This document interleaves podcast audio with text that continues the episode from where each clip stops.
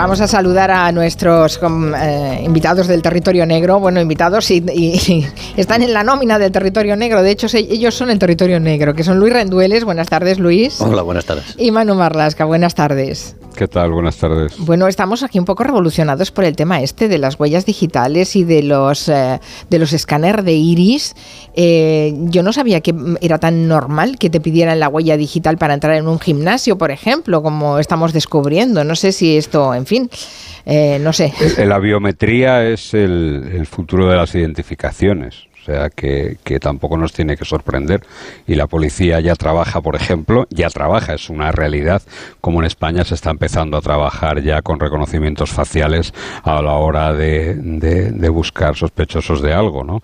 Eh, entonces, bueno, yo creo que el punto de siempre es el equilibrio entre la seguridad que dan este tipo de medidas y, que no se restrinjan derechos fundamentales, evidentemente. Lo que es alucinante es que haya adolescentes que estén haciendo cola para ceder los datos de su iris eh, a cambio de las criptomonedas, como está pasando en centros comerciales, que de ahí arrancaba precisamente la noticia. Bueno, el tema de las empresas privadas es más complejo con eso, ¿no? Claro. ¿Quién va a controlar la información que tienen esas empresas privadas y para qué la van a usar? Pero es que vivimos en un mundo donde el timo de las estampitas sigue funcionando y si nos dan dinero, me, temo que vamos a hacer cola. Casi todos. Lamentablemente es así. Por cierto, antes de que empecemos a hablar del asesino del Gothic, que está entre los más buscados de Europol, que hoy es nuestro territorio negro sobre este, este asesino y sobre este caso. Em, hemos sabido esta mañana que había, muerto un menor en Getafe tras ingerir una bebida energética a la que le habían echado dos gramos de cocaína rosa. ¿Esto de la cocaína rosa qué es exactamente? La cocaína rosa es un, se llama de 2CB, es un, compuesto, pero lo primero que, hay que decir, y, lamento mucho eh, tener que, decir lo que voy a decir, es que es mentira. Eh, el problema de la falta de control que hay ahora mismo en los medios de comunicación hace que ocurran cosas como estas, que alguien publique algo y sin una mínima comprobación todo el mundo comience a replicarlo. O sea, esta eh, noticia no es cierta. Esa noticia no es cierta. Es cierta que, que, murió un chaval, que un chaval de 14 años, el pasado 16 de, 16 de febrero, el viernes, a las 23 horas, a la salida de un metro de Getafe, eh, primero pierde el, conocimiento y después muere, fallece. Es cierto que son unas diligencias policiales, pero en esas diligencias todo lo que aparece es que eh, ese chaval y su grupo de amigos habían consumido distintas sustancias, distintas drogas. ¿no? Eh, no hay nada en esas diligencias que apunte a que nadie le introduce ningún bote de ninguna bebida energética, ninguna sustancia a escondidas de él y tampoco siquiera existe, o por lo menos a esta hora, que son las 16 y que, bueno, para ser riguroso, a las 15.50, que es la última vez que yo he mantenido contacto con, con, con la policía, no había ni una sola denuncia que apuntase hacia esto, sino que esto tiene más pinta de ser que alguien, no malintencionadamente, por supuesto que no, pero que alguien ha lanzado esta noticia, pues por lo que sea, por el cariño que le tenía a este chaval, sus amigos, sus amigos han llenado TikTok de varios vídeos homenaje eh, a este chico que se llamaba Ryan, pero no hay nada que indique, que haga pensar que aquí, que de esto se trata de un homicidio o de un homicidio imprudente. Hasta ahora todo lo actuado por la Policía Nacional lo que apunta es que ha sido una muerte por intoxicación, pero que no ha habido una intervención de terceros en ella. Vaya, pues suerte que lo he preguntado, porque sí, sí, es un eh, tal como yo os he contado la noticia, se ha difundido también, ¿no? Y haciendo hincapié en eso, en, esa cocaína rosa, que no sé si mm. hemos hablado alguna vez en el territorio negro, pero si no, algún día podríamos Sí, eh, bueno, es una sustancia bastante extendida, ¿eh? que no es cocaína, no, no es cocaína. ¿no? No, no, es, lo contrario, precisamente, es un depresor. Mm. Es un, es un depresor, es, un, es una droga que, que, que tiene probablemente los efectos eh, mm, más contrarios a los que puede tener la cocaína. Qué fuerte. Bueno, suerte que os tenemos a vosotros, que nos ponéis las cosas claras. No, pero cada vez está más difícil trabajar en esto, ¿eh? Ya, ya, sí, sí, sí. Hay que publicar por la web y por el otro lado y venga y actualizar y cada vez está más complicado. bueno, hay que ser verificador, periodista, y verificador y más, y, más clics y más cosas. Y, se está poniendo feo, sí. se, llama, se llama Perdón, que es que lo estaba buscando. Eh, concretamente es, una, es un derivado anfetamínico, el, el, 2CB, que es el, nombre químico, digamos, se llama Nexus, se llama cocaína rosa, ¿vale? Pero es al final tiene un, eh, es más análogo a la anfetamina eh, que, al, que a la cocaína. muy bien. Bueno, ya saben que en este territorio negro Luis Rendueles y Manu Marlasca eh, siempre citan fuentes fidedignas, se basan en instrucciones eh, policiales, en instrucciones judiciales, es decir, que todo lo que aquí se dice está verificado y contrastado. hoy vamos a hablar de este caso. Es un caso que se remonta a mayo de 2003, o sea que nos tenemos que ir muy lejos, casi 20 años atrás. Es el asesinato de un chico de 29 años que murió asesinado en un bar de la zona hermética de, de Sabadell, que era, la, era la zona de, discotecas y de, bares, que de hecho ya la mayoría están cerrados. Imagínense lo que ha pasado en estos 20 años. Bueno, el crimen fue esclarecido en un tiempo récord por la policía, pero 21 años después el asesino está todavía impune, porque el autor se fugó después de una cadena de errores judiciales y ahora ese asesino ha entrado en la lista de los más buscados de Europol. Así que hoy nos vamos a poner em, en modo indigno, indignados, ¿no? Es lo que, pues lo que nos tocará esta tarde. Bueno, pues vamos a empezar a contar los detalles de la muerte de este joven que se llamaba David de la Cámara y nos vamos a, a ese bar Gothic en la zona hermética de Sabadell en mayo del 2003. A, los oyentes, además, les sonará la zona hermética, porque allí desapareció Luis Caroline del Valle. Caroline del Valle, sigue desaparecida, yo creo. Eso es que sigue desaparecida y fue precisamente en esa zona de Sabadell, que era un poco territorio comanche ¿eh? durante, durante una época. Hmm. Bueno, pues esa madrugada del 28 de mayo del 2003, el padre de David, que se llama Ramón, que entonces tenía 51 años, llamó a la policía. Le llamó a la policía porque él, un poquito antes, en torno a las 2 de la mañana, dijo que había recibido una llamada en la que alguien le decía misteriosamente, si quieres ver a tu hijo, vete al Gothic, que era el bar que regentaba su hijo. ¿no? El Gothic era, como digo, un, local enclavado ahí, en la zona hermética de, Sabadell, y Ramón acudió al local, tal y como le apuntaba la llamada, acompañado de su sobrino. ¿no? Eh, una patrulla llegó al bar, llegó a, a ese Gothic, y Ramón les contó que no tenía las llaves encima y además que había intentado abrir el cierre, era un cierre de estos metálicos que se bajaba, pero que parece que lo habían bloqueado con silicona. Pero finalmente sí que lograron acceder a, ese bar. ¿Y qué encuentran en el bar? Allí estaba el cadáver, el, cuerpo sin vida de David, concretamente en la cabina, dentro de la cabina del jockey. Alguien le había disparado un tiro en la nuca. La bala salió por la frente como si lo hubiesen ejecutado a sangre fría. El crimen tenía toda la pinta de un ajuste de cuentas porque no faltaba nada ni en el local, no se habían llevado el dinero de la caja registradora, ni tampoco tenía, no faltaba nada entre en los efectos de la víctima, solo se habían llevado su teléfono móvil.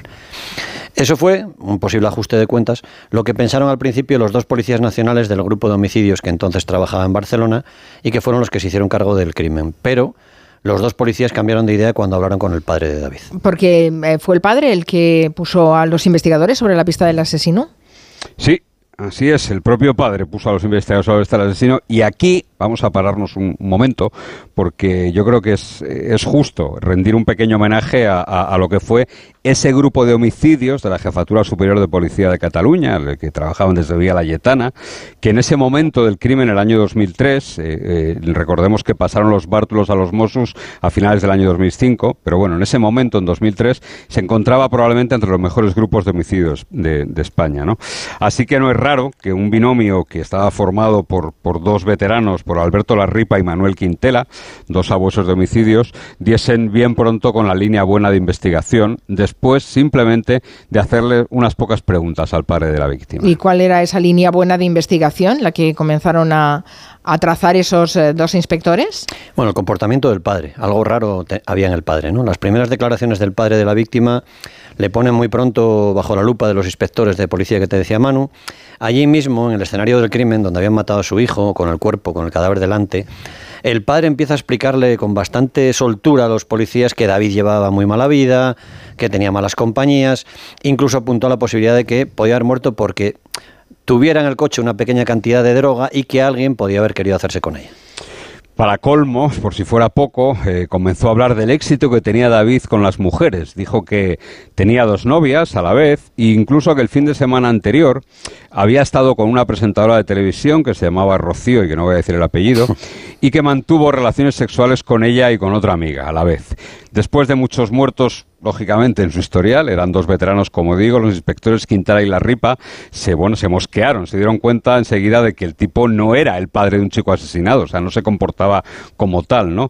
Así que Ramón de la Cámara, que es como se llamaba el padre de David, se convirtió inmediatamente en sospechoso y empezaron con él las primeras jugadas de esa partida de ajedrez psicológica de la que hemos hablado aquí alguna vez. Recordemos y remarquemos que todo esto que cuentan de la víctima lo cuenta el padre, el padre de la víctima, eh, que habla así de, su hijo, es eh, bastante curioso. Entonces supongo que algo sospechan los inspectores y empiezan a a ponerle las, las, trampas propias, ¿no? Para que se delate. Es le esa dan, la batalla. Le dan carrete, efectivamente. Le, le, dan carrete, le llaman a declarar otra vez a la mañana siguiente y empiezan a seguirle, a vigilar sus pasos discretamente esa misma noche. El padre no acude esa mañana que le habían citado a la comisaría Villa Layetana en Barcelona porque les contó que estaba todavía en shock y quería descansar. Sin embargo, ya tenía policías vigilándole desde la calle y comprobaron que no estaba descansando. Salió de casa muy temprano, a primera hora de la mañana, se fue a un centro comercial y allí compró un teléfono móvil. Mm, parece mentira que no haya sospechado que le podían tener en vigilancia, pero bueno, ¿y por qué compra un teléfono móvil? ¿Y por qué no acude además a la cita de, con la policía? Que yo creo que eso debería estar subrayado en su agenda, al menos ir a, la policía, ¿no? Los investigadores, como te ha dicho Luis, sabían perfectamente lo que había hecho esa mañana. Cuando el tipo se presenta finalmente en policía, le preguntan, como quien no quiere la cosa, de forma aparentemente inocente, si había descansado, si estaba bien, si se había recuperado, ¿no? Él les mintió, naturalmente, y les dijo que no había salido de casa, que estaba todavía bajo la conmoción del asesinato de su hijo, ¿no? Así que ya se dio cuenta, la policía se dio cuenta, los investigadores de homicidios, de que estaba mintiendo casi desde el primer minuto, ¿no? Y esto no es una buena señal, desde luego. Los policías le preguntaron nuevamente, como habían hecho el día anterior, por las posibles razones del crimen y le pidieron que profundizase en esas supuestas malas compañías que su hijo decía tener. Y poco después, unas horas después de la primera versión, y sorprendentemente el padre cambia y da una segunda versión. Dice que detrás del asesinato de su hijo podía estar una deuda que él tenía al haber comprado, al haber comprado un coche. La policía le da cuerda y espera tener más datos, pero ya tienen la convicción de que el padre de la víctima está ocultando a alguien algo y puede tener algo que ver con el asesinato de su hijo. Claro, aquí el problema que tiene la policía es que por más que sospechen, tienen que tener pruebas. Eso es lo más difícil de conseguir las pruebas, que, lo incriminen, ¿no? Evidentemente. A ver, eh, también es cierto que, los agentes de homicidios perdieron mucho tiempo en, porque claro, ellos tenían que cotejar, que comprobar cada una de esas versiones que estaba dando Ramón, ¿no? Iban, iban eh, eh, descartando esos posibles móviles. mientras tanto, mientras hacían este trabajo, que les, como digo, les, les llevó bastante tiempo, se enteraron, por ejemplo, de que la llamada que recibió antes del hallazgo del cuerpo había sido hecha desde una cabina de, Campuchener. Es una barriada de la ciudad, una barriada poco recomendable de la ciudad de Sabadell. Poco después, Ramón volvió a las dependencias policiales para declarar otra vez y esta vez decidió aportar una nueva versión del móvil del crimen. En este caso, dijo que David estaba muy bien relacionado, que organizaba fiestas para famosos futbolistas en las que había drogas, había prostitutas y que quizás alguien podía querer hacerle callar para que no revelase nada. Em, ¿Y, todo, ¿Y esto era verdad o eran inventos del padre? Era del padre al que, le han matado al hijo, ¿eh? no, perdamos de vista eso. Y para, para explicar esa imaginación, esa inventiva, digamos, entra en juego algo importante que es la vida, la biografía del padre, los antecedentes de Ramón de la Cámara, el padre del chico asesinado, que tenían que ver con distintas estafas. Eh, don Ramón de la Cámara tenía mucha labia y tenía la capacidad de convicción propia de un estafador. Cinco años antes del crimen de su hijo, en el año 98, había sido detenido por estafa y pasó una buena temporada en Brasil, donde se fue refugiándose de la justicia española. Los investigadores de homicidios de Barcelona le dejaron dar cuerda y le empezaron a apretar. Y es cuando Ramón vuelve otra vez a cambiar su versión sobre el crimen de su ¿Ah, sí? ¿Da otra versión eh, diferente de las que ha dado hasta ahora? ¿Y qué versión es esa? Sí, sí, además eh, muy teatralmente, como hacen los estafadores, él se excusó delante de la policía por todas las versiones que había dado hasta entonces, dijo que había mentido porque estaba aterrorizado, porque tenía mucho miedo de las personas que creía que podían estar detrás del crimen, con las que su hijo tenía, apuntó una cuantiosa deuda de un millón de pesetas, seis mil euros más o menos, porque les había pedido un préstamo, ¿no? Relacionado con el local en una declaración posterior ya no eran 6.000 euros, sino que eran 42.000 euros y medio kilo de cocaína que les debía a esos dos individuos. ¿no? Dijo que esos tipos, eh, eh, que tenían antecedentes, estaban interesados en la compra del bar y que David había discutido mucho con ellos. ¿Y la policía em, identifica estos dos tipos? ¿Estos dos tipos existen? ¿No es una nueva invención de Ramón de la Cámara? No, existen, existen. Se, se llaman Kiki, o le llamaban Kiki a uno de ellos, que había sido detenido ya ocho veces antes, y un tal Marcos, que tenía tres antecedentes los dos eran conocidos, eran habituales de la vida nocturna, digamos, y habían sido socios en algunos negocios más o menos limpios. Cuando la policía empieza a indagar sobre ellos, se enteran de que los dos iban al bar Gothic, al bar de David, al lugar del crimen, con cierta frecuencia, y también localizan un testigo importante, alguien que dice que vio a uno de ellos, a Kiki, en el local, enseñándole una pistola a Ramón, al padre, un par de semanas antes del asesinato. Ese testigo dijo que incluso probaron el arma en el bar, lo que explicaría los dos impactos de bala que la policía había encontrado allí durante la inspección ocular. ¿Y tenían algo que ver con el crimen estos dos delincuentes? Bueno, la policía, lo, que cree la policía es que esos dos tipos eh, son a los que Ramón, el padre de David, quería traspasar el negocio. ¿no? Además, son los que le proporcionaron el arma del crimen, una pistola 9 milímetros, que, como te ha dicho antes Luis, eh, un testigo había visto. A las pocas semanas del asesinato, Ramón, por su empeño en relacionar a su hijo con todo tipo de actividades ilegales y por su poca preocupación por la marcha real de las pesquisas, es decir, él no se preocupaba, no llamaba a la policía, no le preguntaba cómo iba todo, bueno, pues se convirtió en el sospechoso número uno del crimen, ¿no? Por eso le habían intervenido los dos teléfonos, el oficial, el que les dio en cuanto comenzaron las diligencias, y el que él pensaba que la policía no conocía, ese teléfono que compró tras la muerte de su hijo. Sí, cuando no se presentó a la policía, es que hay, es, es, increíble. En fin, ¿y salió algo útil de estas intervenciones? Salió algo por lo menos curioso. La policía le había pedido al padre, a Ramón, que estuviera localizable, que no se moviera. Estaban investigando el asesinato de su hijo. Pero de repente le pierden la pista. Ramón deja su casa en Sabadell, se va con su pareja, un chaval entonces veinteañero que se llamaba Alberto. El móvil, digamos, legal dejó de estar operativo, se apagó, pero el teléfono móvil que había comprado pitó, dio señal en la Costa Brava, en Girona. Con toda esa montaña de indicios, los agentes deciden detenerlo apenas un mes y medio después del crimen de su hijo. Vale. ¿Y había alguna prueba que implicase a ese padre en el asesinato del hijo? Pues eh, hasta el momento de la detención había sobre todo una montaña de indicios, ¿no? Que, bueno, eran material suficiente para detenerlo. Pero es cierto que después de las detenciones, la policía encontró dos testigos muy importantes que situaban a Ramón en el lugar y a la hora del crimen. Un hombre vio, por ejemplo, cómo Ramón salió del Gothic bajando la persiana tras él después de haber entrado allí junto a su hijo. Y el segundo testigo era el taxista que lo recogió en las cercanías de ese local la noche, en horas próximas, eh, en la tarde, perdón, en horas próximas al crimen. Pero es que tras las detenciones de Ramón de la Cámara, detuvieron a Ramón, detuvieron a su pareja, ese chico veinteañero, eh, detuvieron a un sobrino de Ramón también, a Kiki y a Marcos, esos dos delincuentes. Digo que después de todo esto, la policía encontró pruebas sólidas para incriminar. ¿Y qué pruebas son esas? El sobrino lo que contó a la policía es que había sido él el sobrino, el que había hecho la llamada telefónica a la madrugada del crimen y que se había obligado, se había visto obligado por su tío. El tío lo obligó a ir a una cabina de teléfono de una barriada gitana de Sabadell a llamarle. También aquella misma noche lo acompañó hasta su piso, donde recogió una bolsa con varios objetos de los que tenía que deshacerse en un vertedero alejado.